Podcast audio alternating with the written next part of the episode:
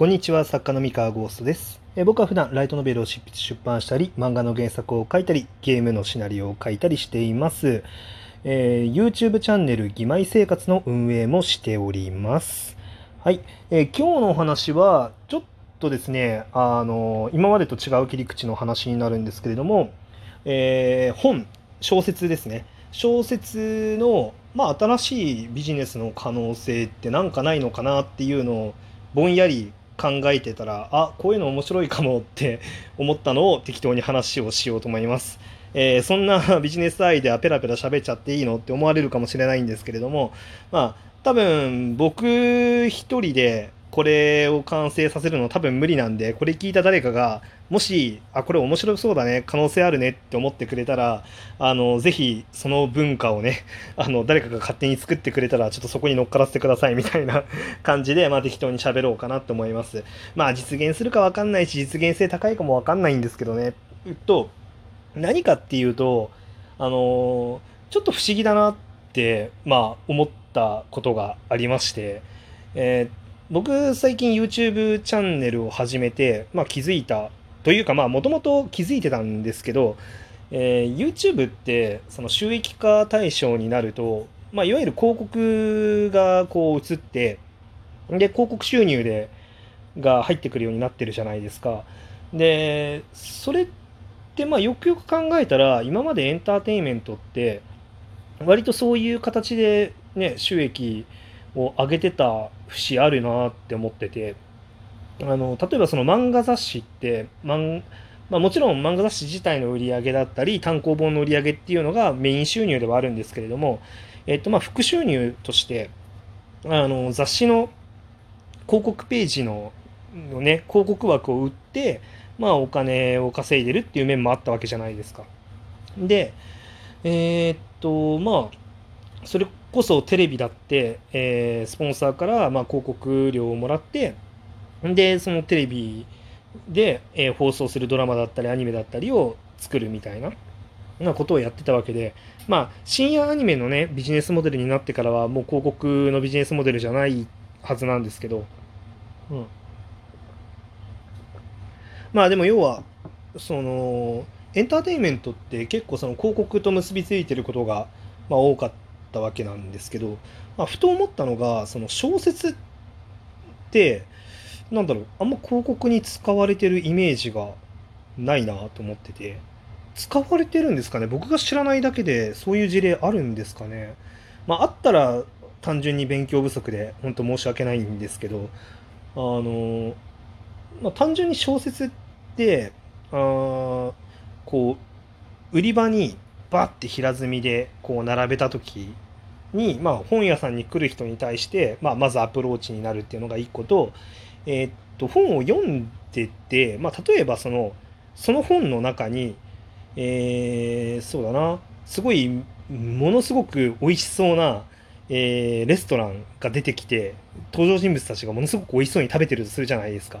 でそれが、まあ、例えばその本に提供元どこどこって書いてあってあのここに行けば食べれますよっていう、えーまあ、感じだったとするじゃないですか。でそしたら多分行きたくなると思うんですよ読者さん。あので、まあ、それがあなんかヒット作だったら結構ななんだろうな影響力ありそうだなって思うわけですよ。うん、で、まあ、そういうことって小説ってやっててないなってふと思ったんですね。まあ別になんだろうな、えー、と難しいから多分今まで誰もやってないだけで、まあ、誰かしら考えてはいたとかそういうなんかオチなんだろうなって思いつつまあなんかうんまあどれぐらいのねその部数の作品でどんな風にあのそういう広告を扱ったらまあなんだろうなえー効果的なのかっていうのは、まあ、ちょっとわからないところではありますけれどもうーんまあそうですね。なんか料理店とかはすごい相性良さそうですけどね。うんなんか実在の飲食店をまあ題材にまあもちろんあれですよ。その作品がまあその飲食店に行く人にこう属性が近い読者層を持っている場合とかなんかそういうのはなんか条件はあると思うんですけど、うん、まあでもそれってどんなエンタメの広告も同じですからね。その広告を見せて効果の高そうな、えー、っとそのユーザー層っていうのに、まあ、見せて、えー、認知を広めたいっていうのがまあ広告だと思うんですよね。うん、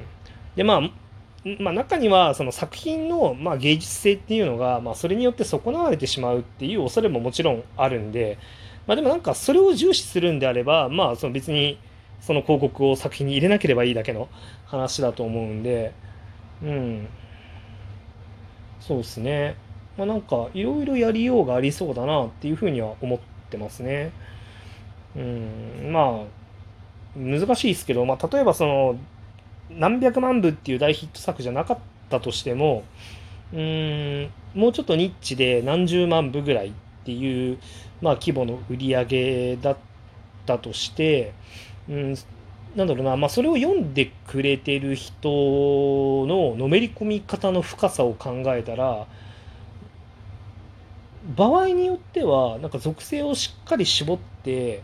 ターゲットキュッて絞ったらもの結構コンバージョン率高かったりするんじゃないかなっていうのを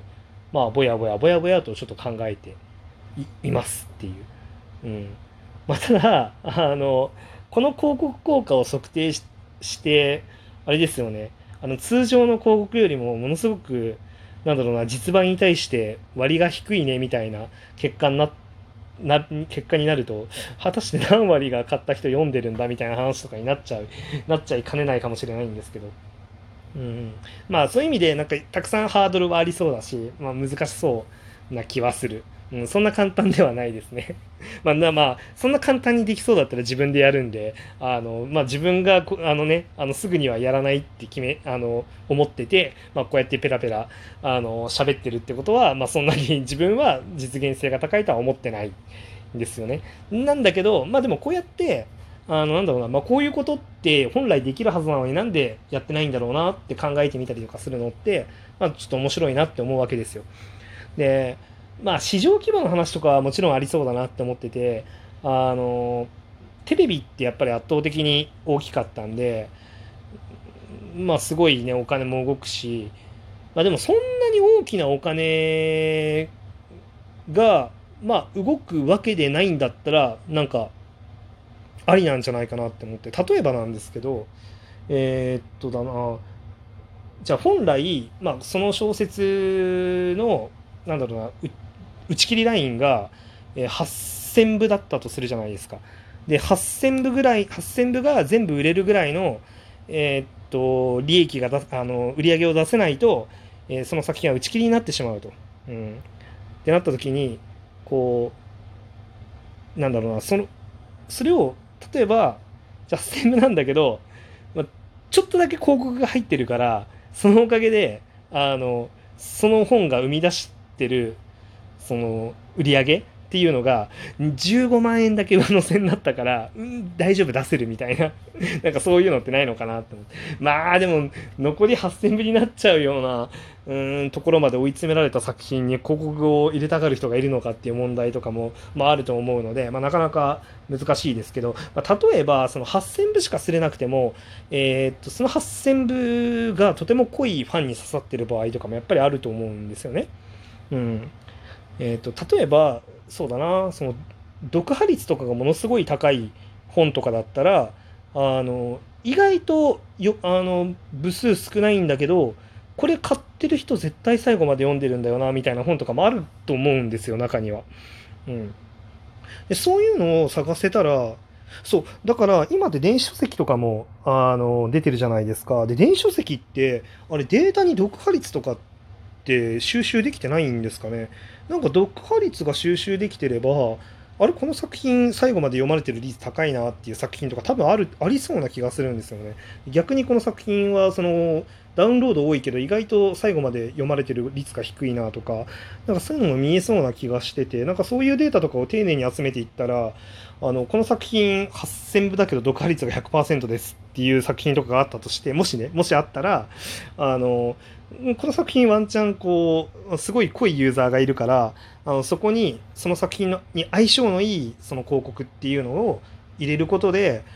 なんだろうその広告量だからテレビほどの莫大な広告量はあの発生しないけど、まあ、例えばたった10万でも20万でも何かプラスになることによってその作品が打ち切られずに済むとかなんかいろいろなんかそういうモデルとかも面白そうだなって思うんですけどまあ細かいね話になっちゃうからこう、まあ、出版社的にねそんなに大きく設けられる美味しいお話だっていうのとはちょっと違うんでまあシステム化しづらいのかな。うん。